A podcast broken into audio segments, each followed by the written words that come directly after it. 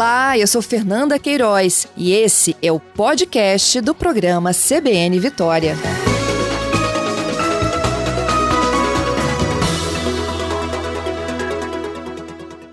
Maiara Iano, ela é assessora do Departamento de Competição e Estrutura do Mercado Financeiro do Banco Central. Maiara, bom dia.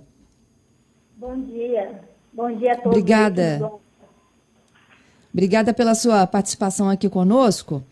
Desde segunda-feira, né, a gente vem falando com um pouco mais aí de intensidade sobre o PIX, as pessoas começam a demandar sobre a necessidade ou não de já começar a preencher os cadastros.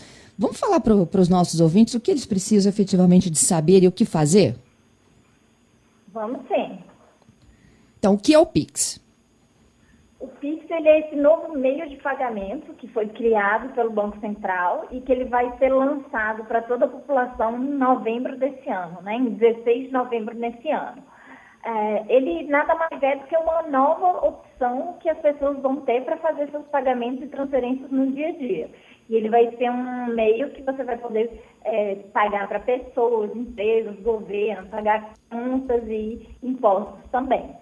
Isso tudo com muita segurança e rapidez, né? Então, o dinheiro sai de uma conta para outra em ali 10 segundos e ele vai estar disponível todos os dias do ano e 24 horas por dia, né? Disponibilidade total.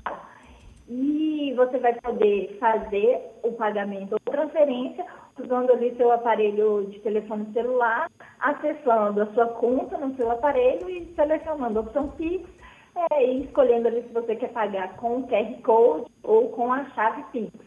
É importante colocar né, que esse cadastro que começou agora, essa fase antecipada, ela é para esse cadastro da chave, é, que é nada mais é do que uma forma que você recebe de um, um meio muito mais prático, sem precisar passar os dados completos.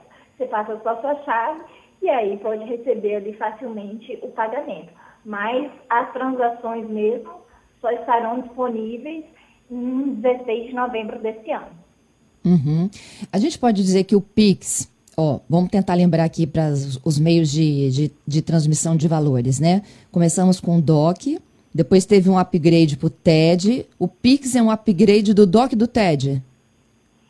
Ele é mais do que isso, né? Porque ele não serve só para fazer transferências, ele também vai poder servir ali para pagar contas, pagar compras.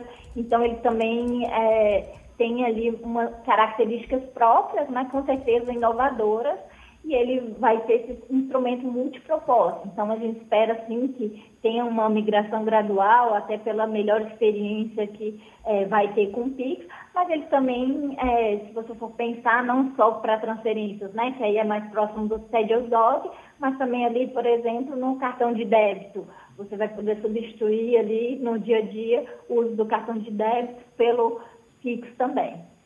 Hum, essa eu não sabia, Mayara. Isso, você vai chegar, por exemplo, ali num supermercado, num comércio qualquer, vai ter ali o QR Code e você então pode ler o QR Code usando ali o Pix, essa funcionalidade que vai estar disponível no aplicativo ali do próprio, da própria é, conta, né, na, onde você já tem a sua conta, seja o aplicativo de um banco, fintech, é, instituição de pagamento, e aí você vai poder ler o QR Code e com isso fazer ali o seu pagamento.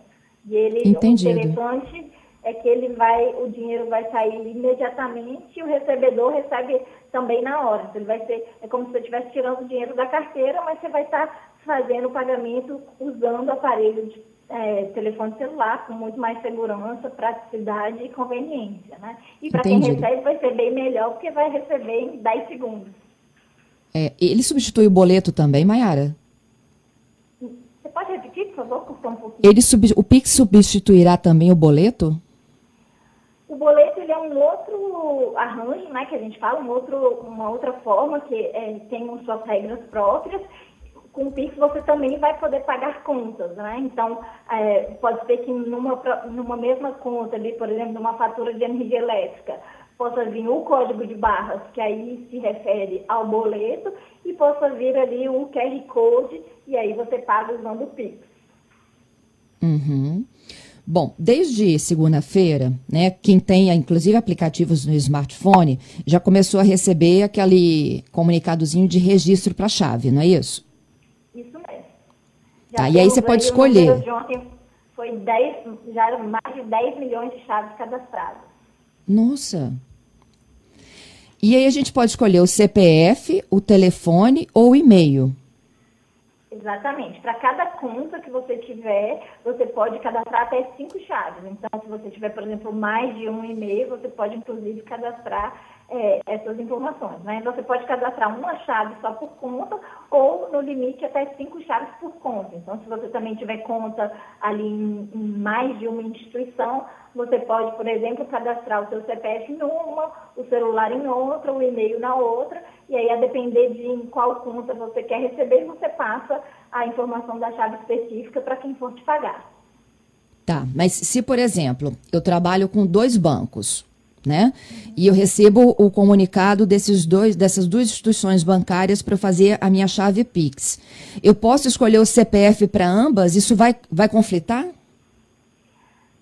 Você não vai poder escolher para ambas a mesma chave. Então, se você cadastrou o CPF em uma, você vai cadastrar, por exemplo, outra chave no, no outro banco. Então, por exemplo, o número de telefone celular, né? Uma chave, ela só se vincula a uma conta específica. Hum, entendido. Gente, vocês podem ir mandando perguntas, tá? Já começa a chegar aqui, 992994297. Esse é o nosso telefone de WhatsApp. As dúvidas aqui para serem esclarecidas com a ajuda da Maiara. Então, para cada forma de pagamento que a gente recorre, inclusive esses aplicativos de pagamento, a chave tem que ser diferente do que você cadastrou anteriormente. Exatamente.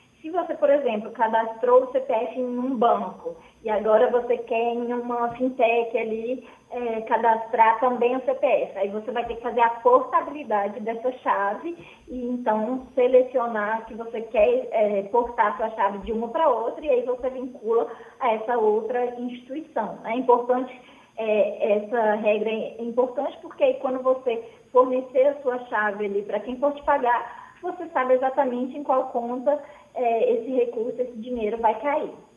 Uhum. É, a vantagem do Pix para as outras formas de pagamento, como você ressaltou, é que ela chega em segundos e funciona 24 horas. Hoje a gente, por exemplo, a TED, depois das 5 horas para alguns bancos, já não consegue mais fazer. Tem que agendar para o dia seguinte. Final de semana você tem que agendar para segunda-feira, não é isso?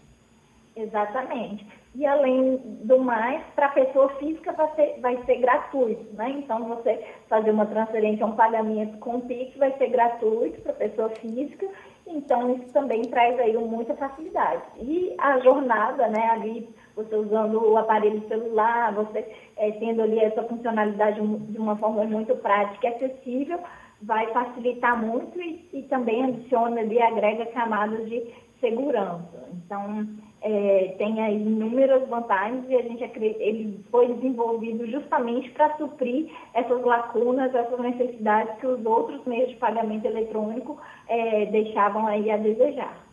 Uhum. Maiara, você já meio que respondeu aqui a pergunta do Elias, né? Essa operação através do Pix, ela terá cobrança de taxa, como hoje há no, do, no, no TED e no DOC? Então, para pessoa física, não Agora, para a pessoa jurídica, né, para as empresas, é, as instituições vão poder sim tarifar. E aí é importante que as empresas pesquisem, né? A gente já tem mais de quase 700 instituições que já estão aptas a ofertar o PIX e outras tantas que estão no processo aqui junto ao Banco Central e até novembro, com certeza, estarão também prontas. Então, é importante que as empresas pesquisem é, bastante essas, essas instituições nessa lista, está disponível no site do Banco Central, para que vejam aí quais são as melhores condições é, para o seu negócio, seja também de serviços, serviços agregados e custos. Então, a gente vê que tem é, instituições que estão cobrando de empresas custo fixo, outras custo percentual, algumas até dando isenções. Então, é importante que as empresas é, se informem e pesquisem é, para decidir. Também podem começar né, recebendo PIX com a instituição que já tem relacionamento e depois também fazer a migração. Uhum. Tem uma outra pergunta aqui muito legal, é do Fabrício. O Fabrício diz que ele cadastrou no único banco três chaves. Posso voltar atrás? Pode sim. Lá é, na mesma é, opção ali, né? Quando acesso, então, pelo aplicativo onde você tem conta, você acessou ali a opção Pix, tem ali minhas chaves. Então você vai, é, você pode descadastrar, né? Excluir as chaves ou cadastrar novas, fazer toda essa gestão aí das suas chaves. A escolha é do cidadão, é do usuário. Então, essa é liberdade total. Se você quiser fazer a portabilidade para outra instituição, também pode. Uhum. A qualquer momento, isso está disponível. Já é, a partir de segunda-feira iniciou esse processo. Até porque se ele tem outras formas de pagamento, ele vai precisar de ter, de esgotar o limite dele de chaves, não é isso? Em seis, né, que você falou? São cinco chaves por cinco. conta, né? Isso. Então, se ele tiver, é, é por conta, então se ele tiver ah, cinco okay. contas diferentes, ele pode cadastrar aí até 25 chaves, por exemplo. Uhum. É, mais uma pergunta. O Giovanni, a pergunta dele é a seguinte: qual é a vantagem do Pix, por exemplo, em relação a algumas carteiras eletrônicas? Ele está citando aqui o PicPay. Inclusive, é, vai ofertar também o Pix. A diferença é que, por exemplo, o PicPay ali ele era um arranjo fechado, né? Então, para você pagar ou receber com o PicPay, as duas partes tinham que ter conta no PicPay. E com o Pix, não. Ele é um é, instrumento aberto, é, com acesso aí universal. Então, você nem precisa saber aonde a outra pessoa tem conta, você vai poder fazer essa, esse pagamento, essa transferência usando a chave. Então, ele é um arranjo aberto. Essa é uma das principais diferenças, por exemplo. A pergunta do Fábio, eu acho que também é uma ótima forma da gente esclarecer. O Pix, ele não é uma forma de crédito. Enquanto o pagador, como você falou, abrir a carteira, né? Tirar o dinheiro na hora, tudo vai depender se você tem saldo ou não no banco, na conta. Exatamente. Nesse momento de lançamento, a gente está lançando o Pix para essas transações aí imediatas, né? Então dependem aí de você ter saldo. É, tem uma funcionalidade que nesse momento vai ser facultativa, que é a opção de agendamento. Então, você ali que está pagando, né, agendar para uma data futura, porque isso também te traz mais praticidade, mas depende de saldo. A gente vê é, o movimento do mercado que algumas instituições estão oferecendo aí serviços agregados, por exemplo, é, de é, dando ali um limite adicional de saldo, sem juros, etc. Mas aí é um serviço agregado em cima do Pix. Né? O Pix puro, vamos dizer assim, nesse momento de lançamento, ele depende sim de ter saldo na conta. Uhum. Por isso que nesse Aí... momento ele se assemelha mais ali com cartão de débito e não o crédito, né? Porque o crédito é essa possibilidade aí de pagamento futura.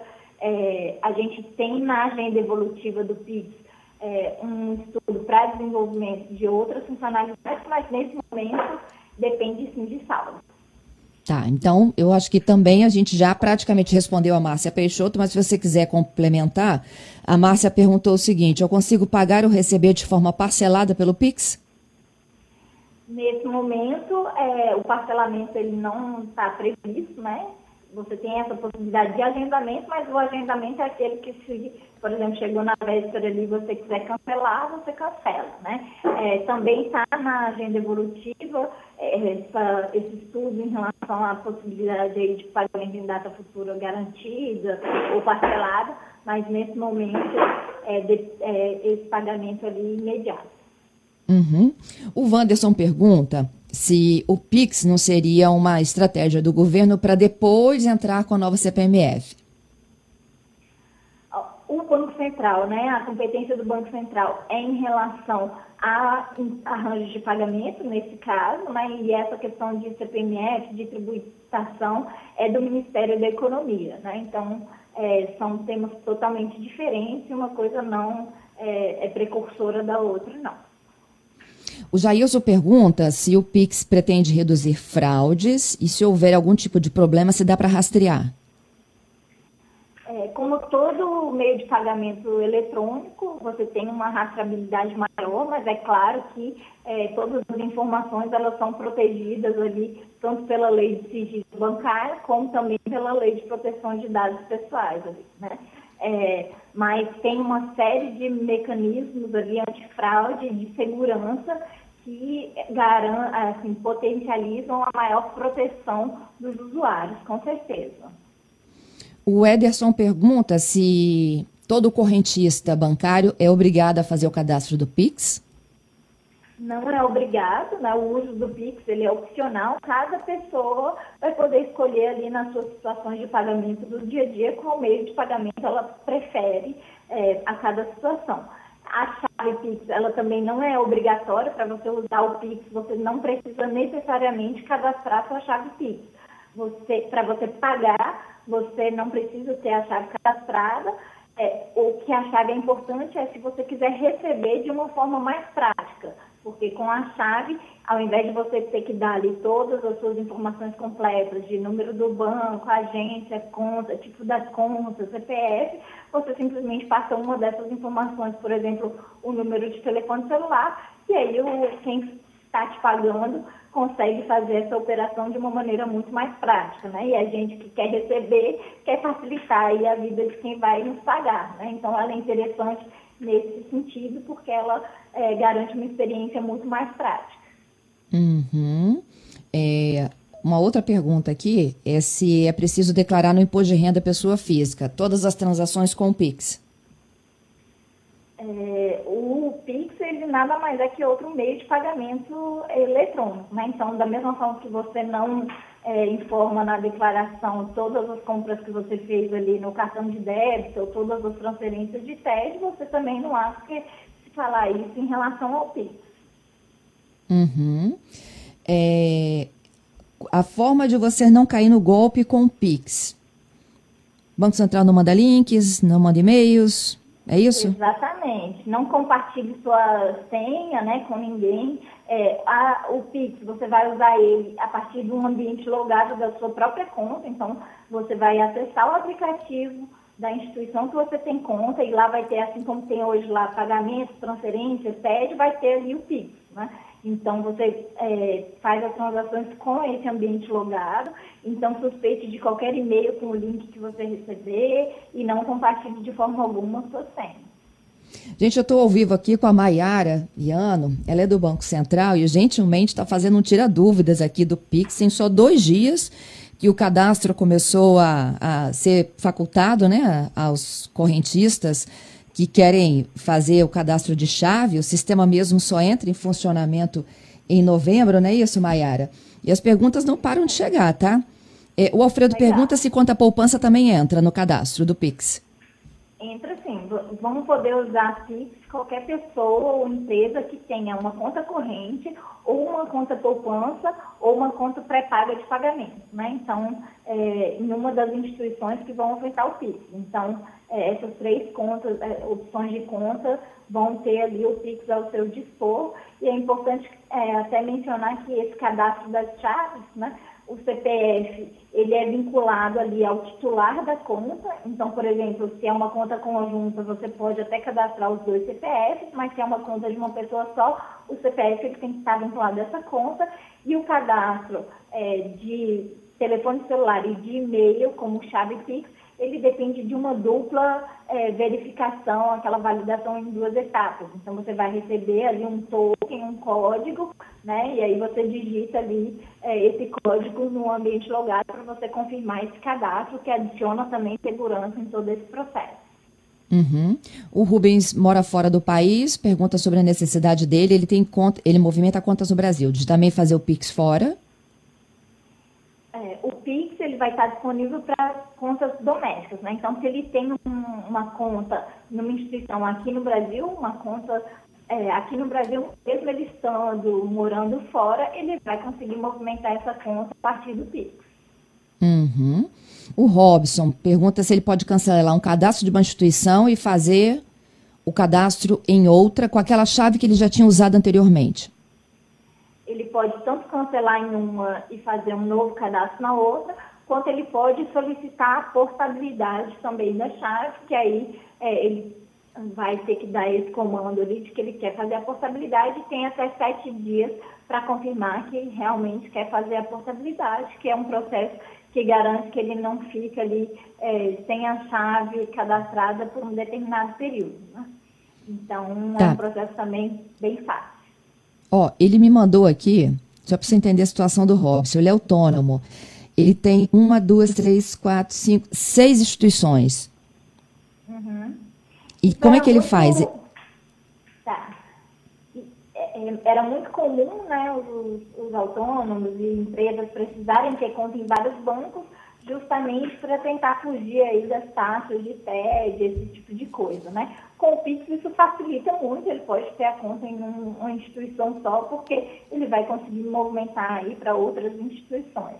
É, então, se ele tem aí relacionamento com seis instituições, em cada uma ele pode cadastrar até, é, no caso de pessoas jurídicas, até é, 20 chaves. Se ele tiver, se ele for um autônomo, mas não tiver um CNPJ, né, for informal, ele pode cadastrar até 5 chaves.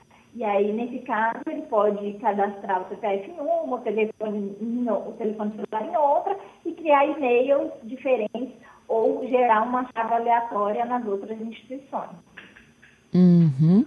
Então, uma não pode ser idêntica à outra. Exatamente. Tá bom. Então, o Robson vai ter que ter cinco chaves diferentes. No mínimo. É, se ele quiser. Ele tem cinco bancos. Isso. Aí, uma no mínimo, cinco chaves. Diferente. Exatamente. Tá. É, bom, não para de chegar a pergunta. Meu Deus, Maiara, eu vou encerrando aqui contigo, tá? Legal. tá? Mas vamos lá. o Onério pergunta por que, que o Pix é gratuito, já que o TED e o DOC não são, e se é o fim do TED e do DOC? É, a gente coloca que o Pix ele é mais uma opção, então a gente não vai acabar com TED e DOC é, mas claro que espera-se uma migração natural à medida que as pessoas entendam ali as vantagens e, e é, em cada situação ali que vai utilizar, entenda que o Pix é mais adequado. Né? Ele é uhum. é gratuito é, para as pessoas físicas, porque, por exemplo, o cartão de débito hoje é gratuito é, para as pessoas é, naturais, né, para as pessoas físicas também. E além do que, o Pix ele veio para, ele está na pauta de competitividade do Banco Central e é, que é essa pauta estratégica que veio para democratizar o acesso ao sistema financeiro. Então a gente é, tomou essa medida para de fato garantir que o Pix seja uma opção acessível e bastante democrática para a população. Bom, Mayara, fica aqui meu convite para mais próximo da entrada efetivamente em vigor do Pix, a gente voltar a fazer esse tira dúvidas. Olha, enquanto a gente já está aqui se despedindo, eu já recebi mais e mais. E eu imagino que vai ser um mês assim mesmo, né? De esclarecimentos. É, esse canal, essa oportunidade da gente também esclarecer é importante, porque para as pessoas conseguirem utilizar de maneira segura, né? Não caiam aí em links suspeitos, em golpes, elas precisam entender então, a gente também agradece, fica à disposição. É, reforço que na página do Banco Central tem bastante informações, tem uma FAQ bem completa, então também acessem, se informem que essa novidade está chegando em novembro para ficar e vai mudar aí a forma que a gente entende pagamento e transferência no nosso dia a dia. No dia 3 de novembro, o início da operação é apenas um grupo de correntistas. Isso, as instituições que vão ofertar o Pix, elas vão poder escolher dentro da sua base de clientes para quais clientes eles vão é, oferecer nesse período antecipado, que vai do dia 3 de novembro até o dia 15 de novembro, é, que o Pix já vai estar funcionando, mas com horário um pouco reduzido, ele ainda não vai ter 24 horas. E aí, em 16 de novembro, ele é então amplamente lançado com disponibilidade total e acessível para todos os clientes que têm então conta corrente, conta poupança ou conta pré-paga de pagamento. Tá certo. Muito obrigada, viu, Mayara, pela sua gentileza, hein?